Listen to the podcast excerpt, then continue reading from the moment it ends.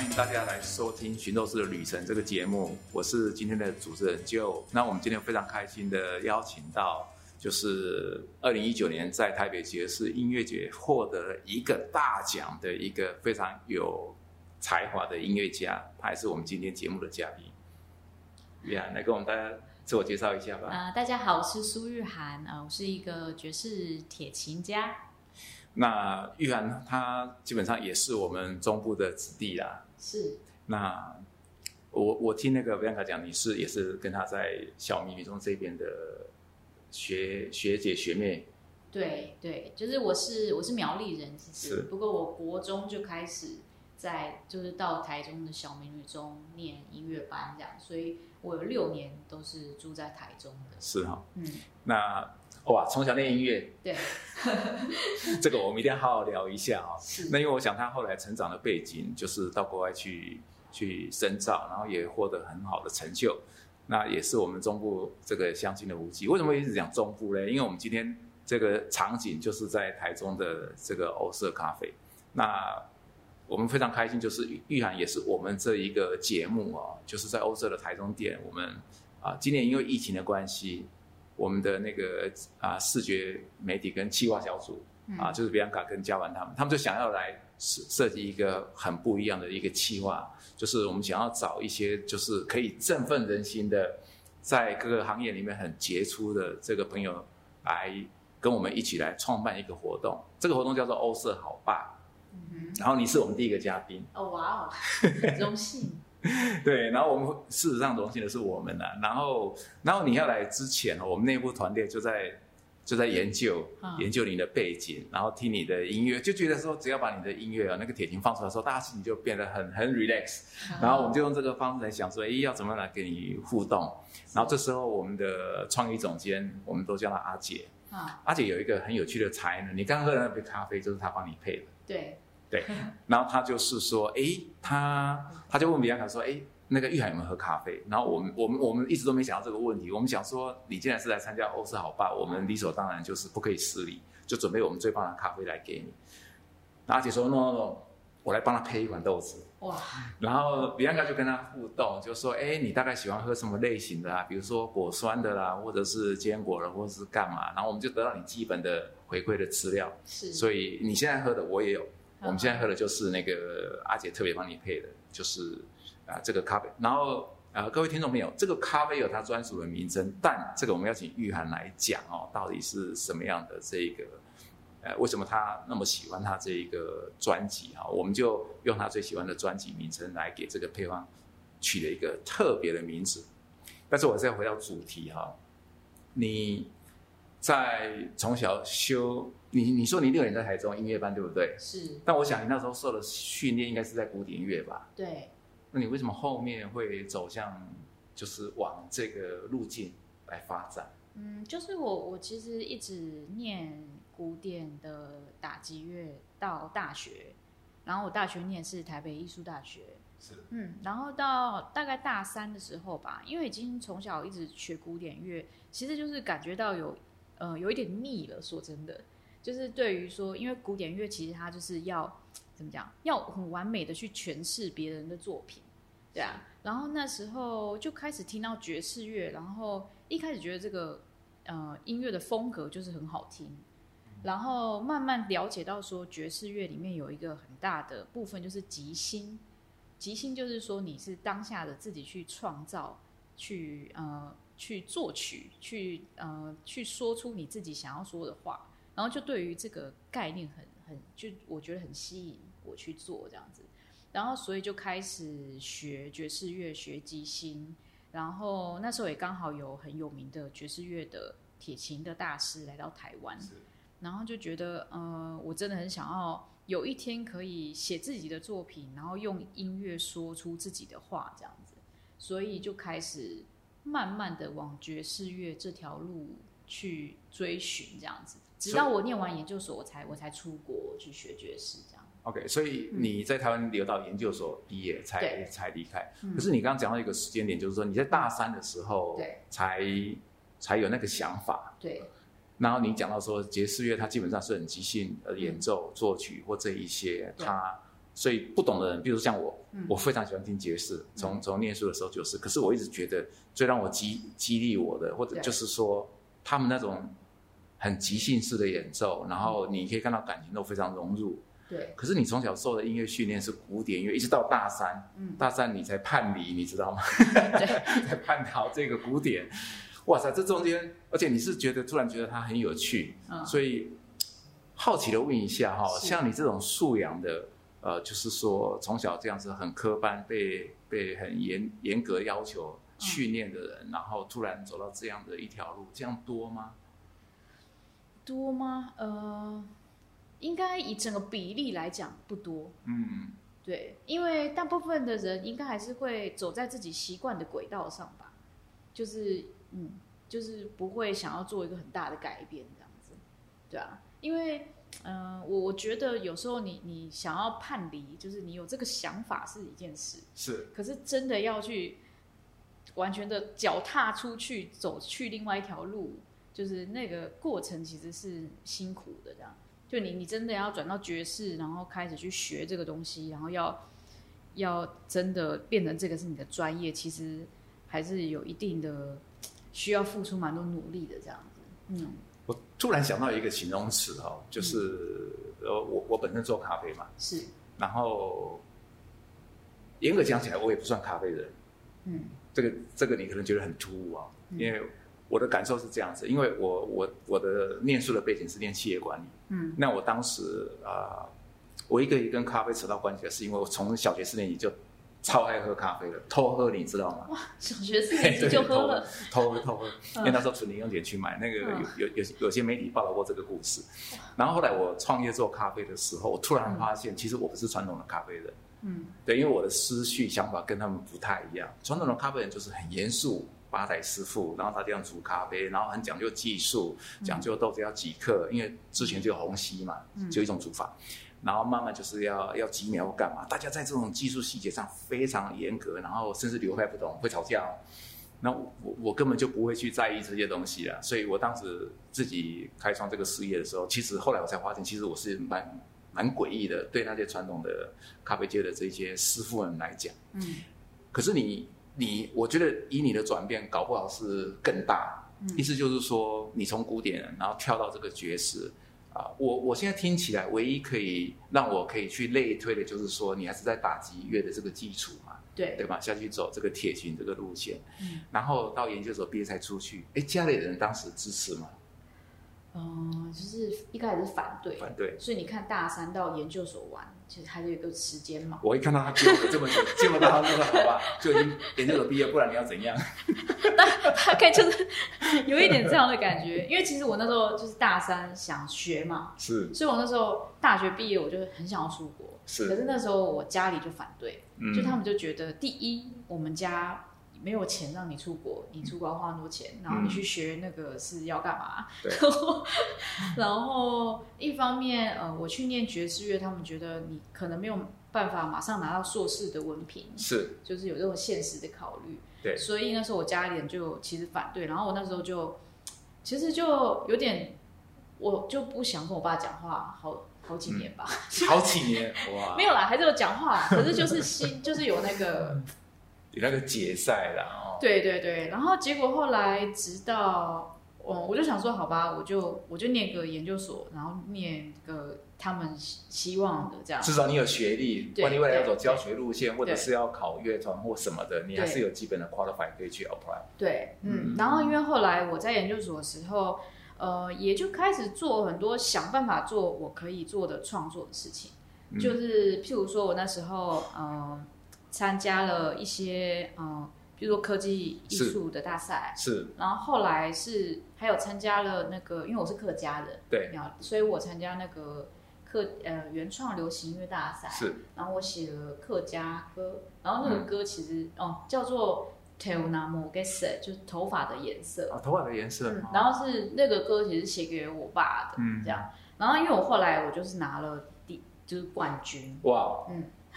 然后然后所以那冠军好像奖金应该是二十万之类的吧。那很惊人吧？嗯，对啊，然后那时候连续那个时期，我就是参加好几个这种创作的嗯流行大赛，都拿到冠军。然后，所以我觉得这个事情啊还蛮关键的，就是影响到我我爸啊，还是我家里的人，就是对我觉得说，哎呦，就是我好像是真的有这个创作的能力跟决心，就是想要做给他们样。所以听众朋友，你看访问到这边来，精彩的 精彩的片段就已经浮出来了。所以我们基本上呢，这个是讲到华人的教育哦。其实我自己也没办法免俗了。其实我是叛逆型的，就是说呃。我当时在念北商的时候，我同学就很痛恨我，因为我是参加球队的，嗯，然后看我上课的时候也是吊郎当这个样子，但是我竟然在念书期间从来没有一次被当过，我没有一次就是期中考、期末考被当过，但是我成绩绝对不是好学生，就不是很顶顶尖的学生。可是我在那几年里面两次重要的考试，那对男生来讲，比如说毕业的时候考预官嘛，嗯，那个是自然考的，因为录取率比台大还要低，哎，我记得蒙上了，哦，然后另外一个就是说参加国考。所以考上了，那那时候我们没办法高考，因为我是念专科，嗯，所以我们只能参加一些特考，比如说像呃邮政或电信，啊，结果有的特考也闷上，所以换榜那天我不能忘记放榜，我到学校去的时候，我们班上的人看到我很激动，掐着我脖子，我不是乱讲，我差点我非常生气啊，干嘛？就是到教室我还没进去，他就就冲出来三个，只有一个比我壮嘛，另外两个都比我矮小，一样他们就把我架住，你知道吗？要扁我，我就很生气啊，我说说哎，到底发生什么事情干嘛？因为平常我们都会打闹。嗯他说：“你混蛋，你干嘛干嘛？你这……我说我我莫名其妙，然后然后就说啊，到底怎样啊？对呀，你都说你什么没有念，你考上了，你这样我说啊，我考上了，好吧，我就考上，那考上我就去上班了，不然怎么办？考上邮政特考，所以我毕业典礼第二天我去上班，上班之后呢，然后就是去去当狱官嘛，我是第二梯次的，然后退回来就是乖乖去邮局上班。可是我觉得好像人生这样很无聊，你知道吗？我就往后看，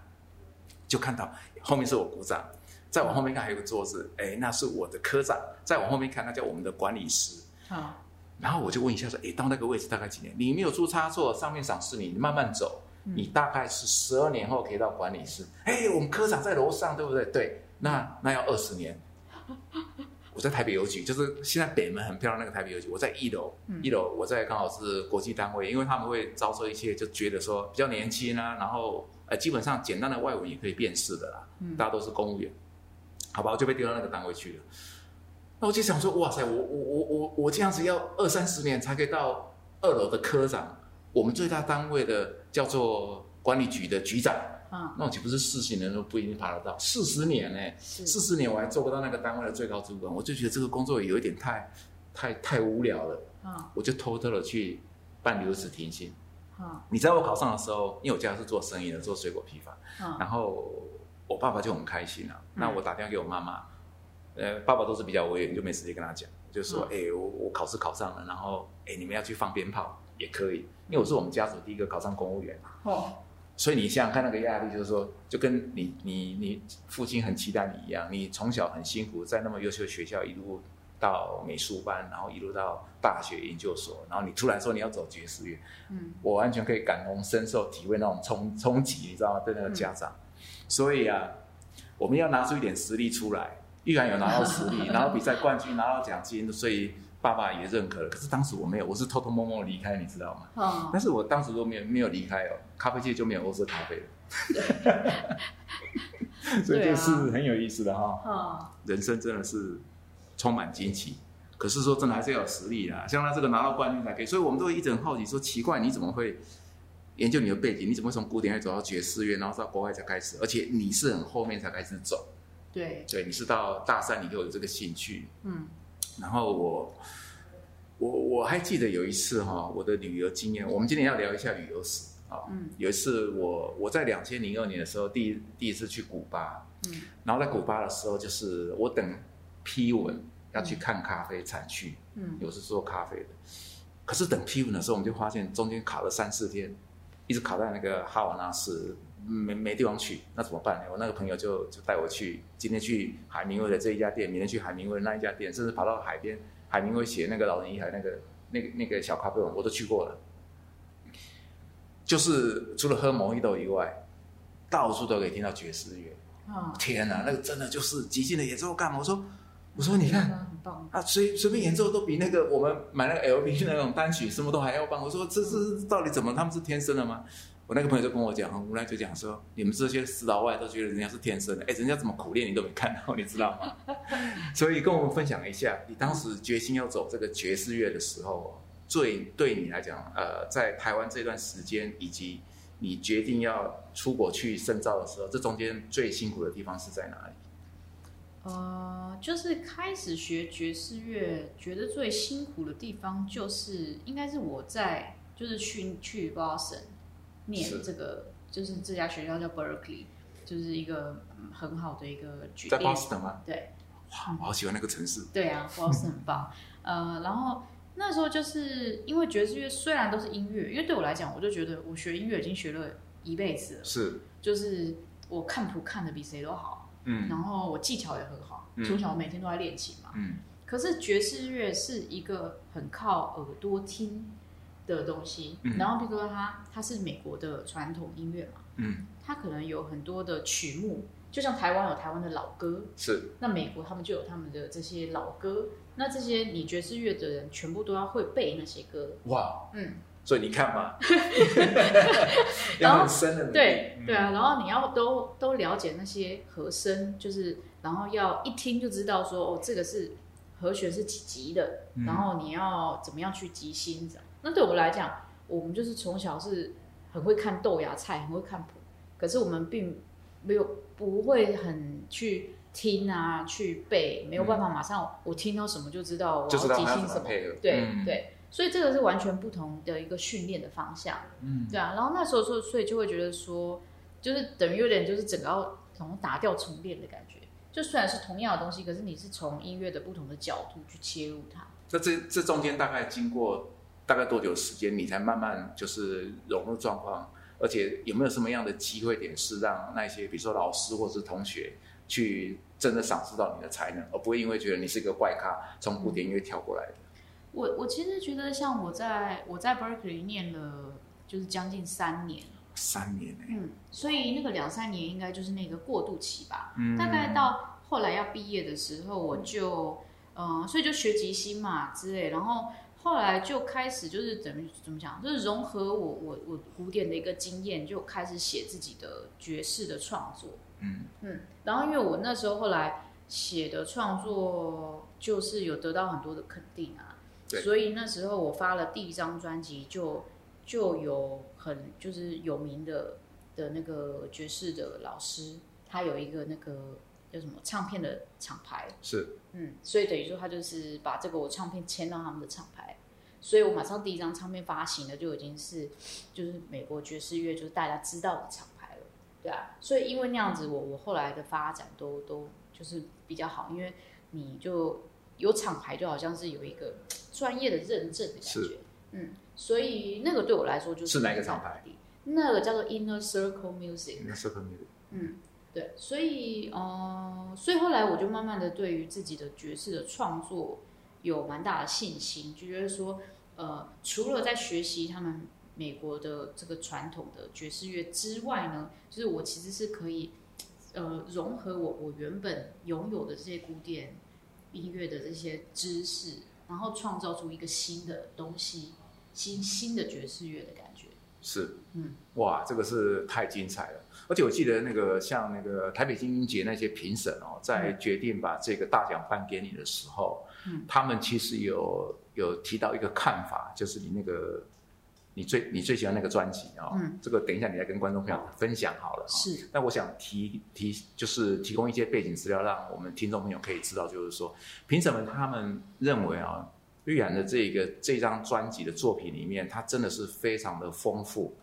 它可以借着这个音乐哦，把他的这个创作的这个原有的故事性啊陈述出来，让大家听的时候完全可以吸收，而且是会有很多的想象的空间，他们觉得是非常丰富。那我们在放这个专辑内部在听的时候，非常有趣的是，就是呃有一些同仁他觉得说哈，这个是不太像钢琴，可是又又蛮清脆的。然后我说你们以为爵士乐就是一定是萨克斯风啦、或者是用吉他这样子，有没有？其实不是，它有很多的的这个。然后大家就是突然安静下来，然后慢慢慢慢就觉得它的那个一开始的节奏，并不是像大家想象的，就是有一点慵懒，或者是有一点就是来一个一个很即兴的这种快板或什么并没有，可是慢慢慢你就可以进入那个状况。然后后来后来我把那个封面拿给他们看，说哇这好可爱，这是什么？所以你来介绍一下吧，这个专辑。是，所以这个是我的第三张专辑，叫做《城市型动物》（City Animals）。嗯，然后这张专辑，呃，其实就是这张专辑是献给我我在嗯纽约的一个生活的一个，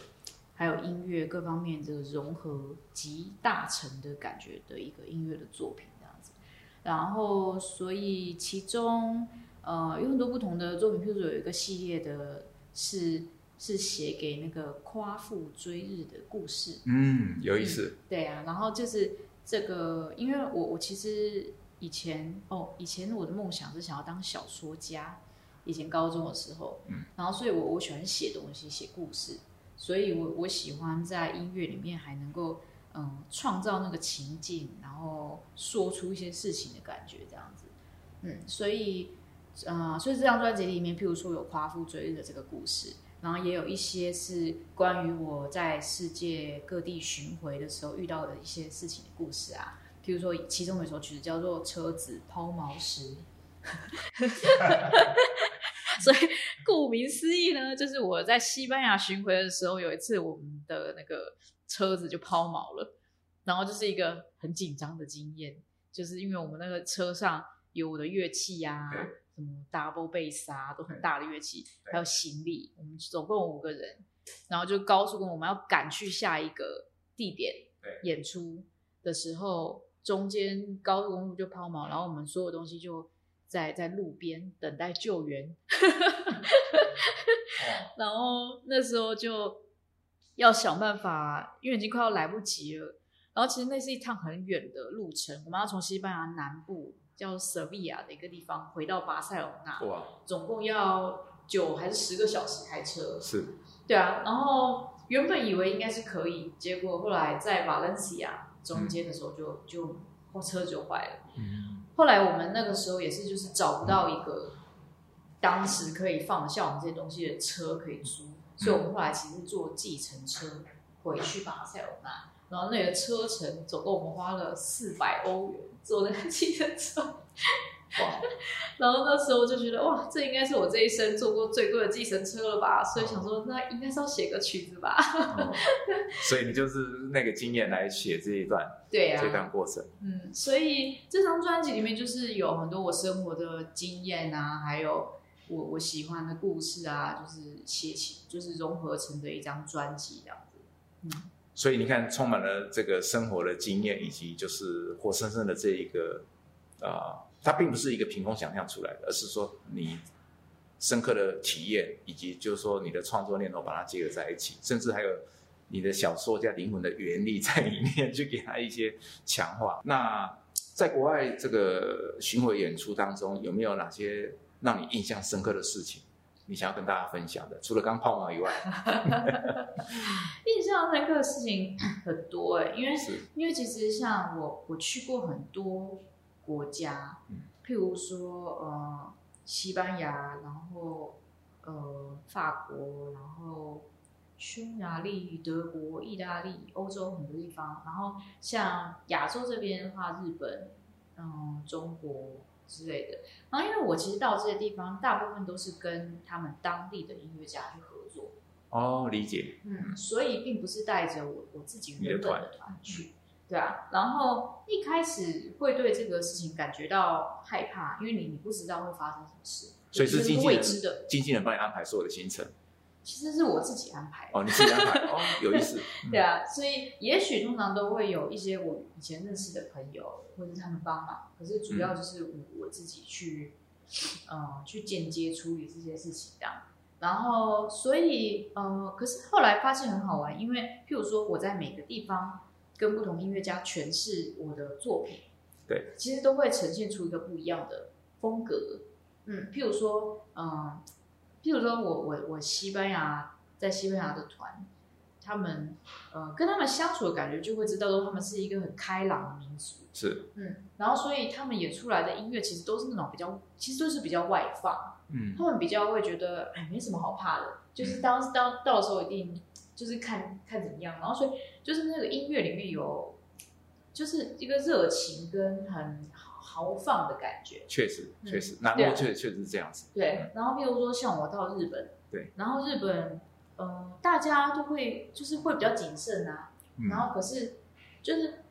大家不好像比较不太会讲太多的话，可是你会感觉到那个音乐里面好像有一种那种蛮蛮体贴的那种细细致的感觉。细腻的感觉。对，所以我就觉得这很好玩，就是说你你是真的可以在呃，因为那些都是我写的作品。对，那当然也是因为爵士乐它有这个即兴的成分，对它才会让你你这个每个人的个性展现出来这么明显，对啊。可是我同样的作品就可以让就可以看到不同的文化跟跟就是不同他们相处的一个过程。我觉得这个我我一直觉得这是一个对我来说很很宝贵的经验啊那你做的这些曲子，像你提到刚刚抛抛锚在这个啊，就是往巴塞罗那路上有上面的乐手有那种 double bass，那你在日本是跟哪一种乐器的乐师音乐家配合？呃，通常也像是爵士鼓或是 double bass 都有，对啊。那有时候会有一些调整，譬如说有时候会跟有吉他，有时候有钢琴，是对，所以可能还是要看每个地方的情况去做微调。我我觉得听众朋友可能听到这个地方哦，会对对于你的你的作品，我想会今天等一下我们还有现场的节目哦，是就是听说报名已经额满了，然后大家一定会很想知道，就是说你的演奏经验在世界各国这么丰富哦，嗯你要不要跟我们分享一下？就是说它发源于美国嘛，那你在美国那边就是重新啊展开你一个学习跟成为一个非常有实力的爵士音乐家这一个过程。那美美国美国的状况我们知道非常的多元，因为它有很多呃不同的这个流派啊，甚至有一些非常有名的这一些就是 vocal 的演唱家也是一样。那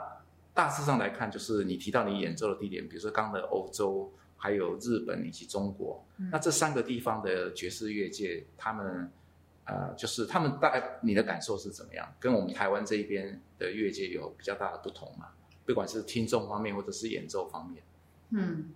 呃，嗯，每个地方我觉得都有它的特色，哎，嗯像譬如说我我一直都在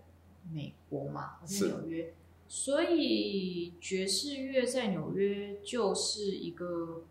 呃，就是等于说一个最最前卫、最最感觉最蓬勃发展的一个地方，所以你在那边可以看到现在最最当代啊，然后最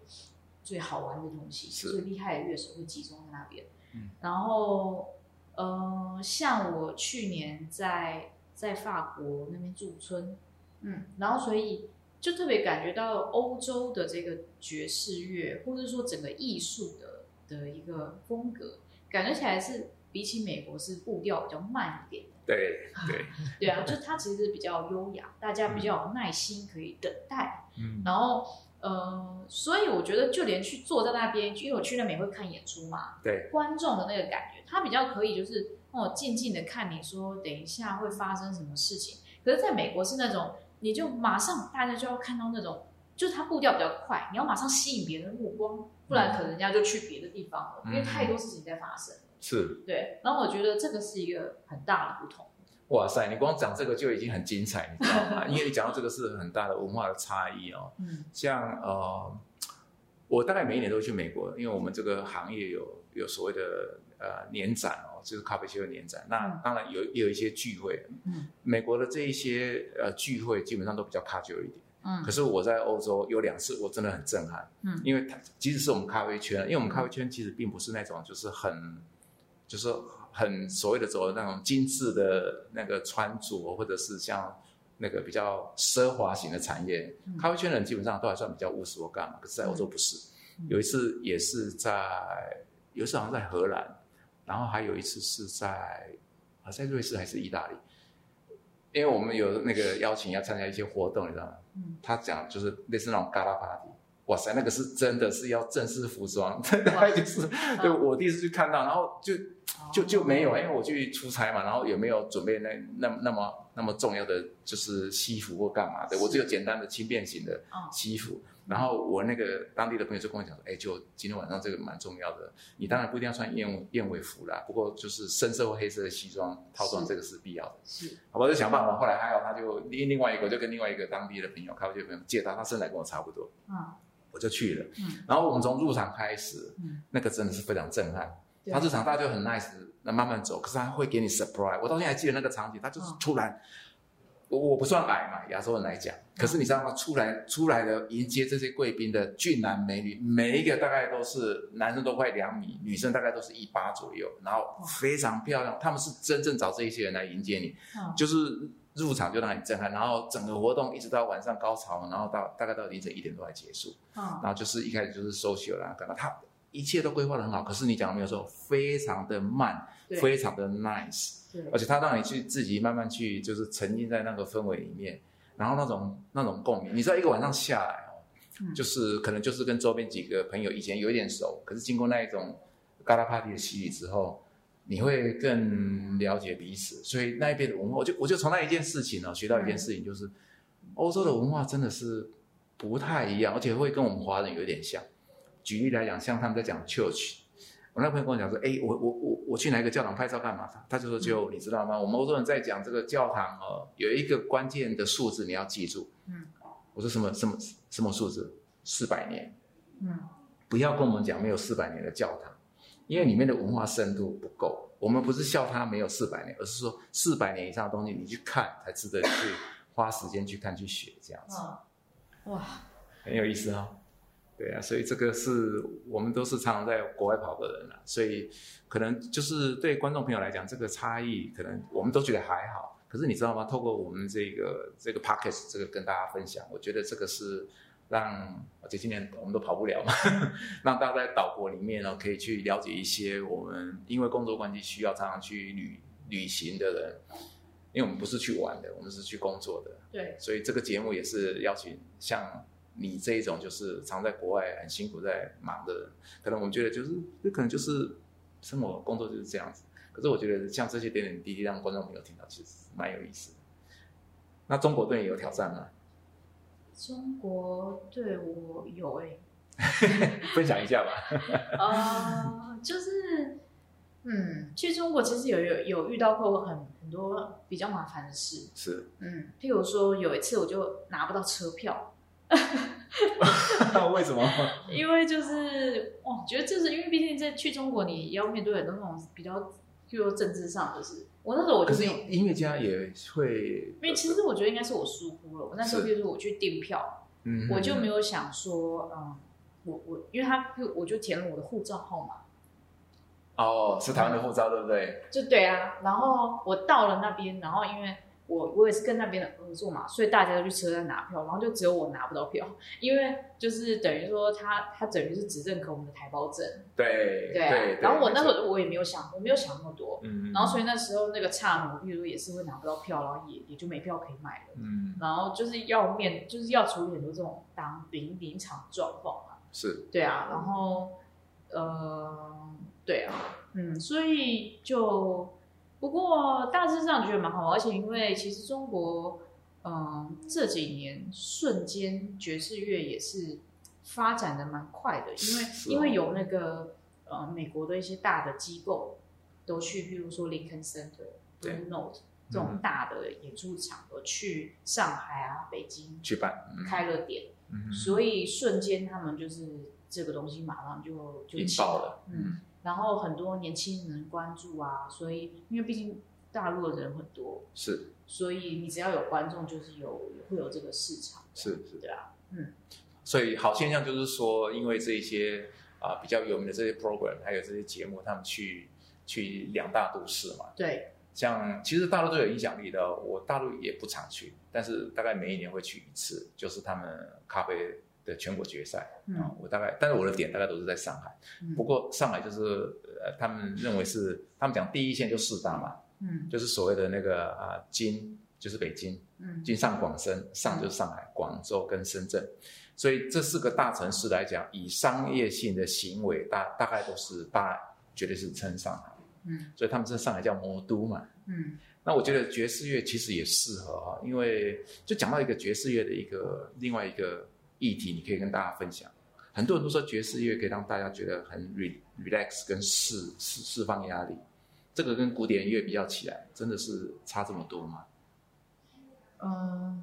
我觉得应该是哎，而且这个不只是音乐，一方面也是它一个历史上它演奏的场合，是跟你在做的事情就已经不一样了，就是因为。古典乐，你就是去音乐厅或者剧院，然后都是要穿着的正式，对，坐着不能发，都不能咳嗽，要很正经的听嘛。而且鼓掌不能鼓错。对对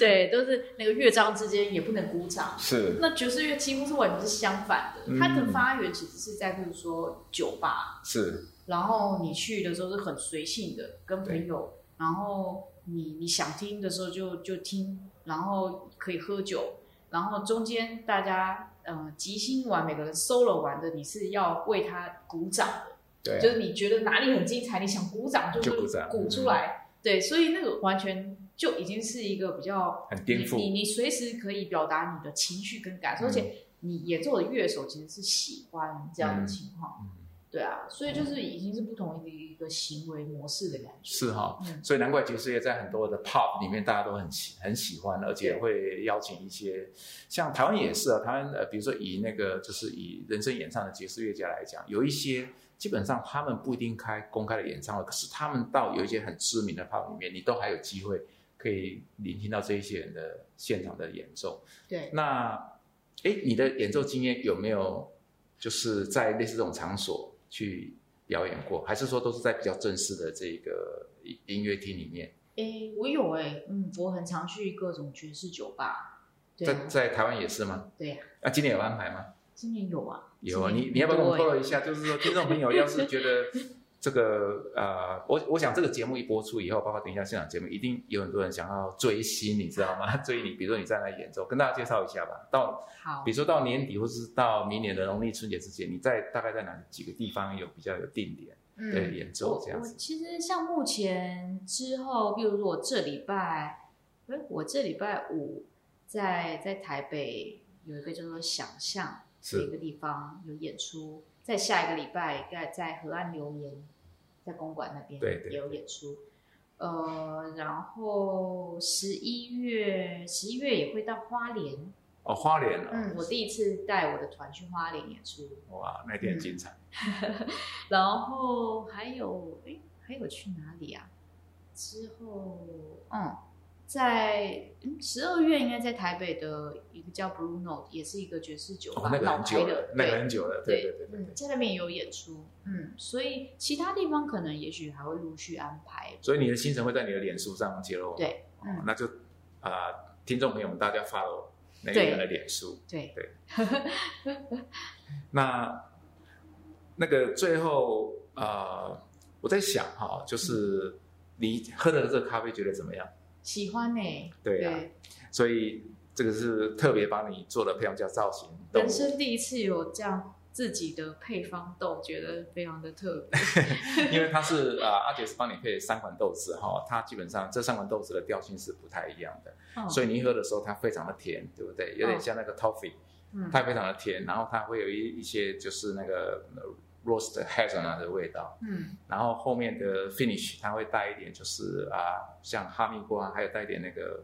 啊，像那个香蜂草那个草本的味道，它是蛮有意思的。所以这三个调性组合起来，好，对。那等一下我们在现场节目结束的时候，我们会送这个咖啡，好，当做今天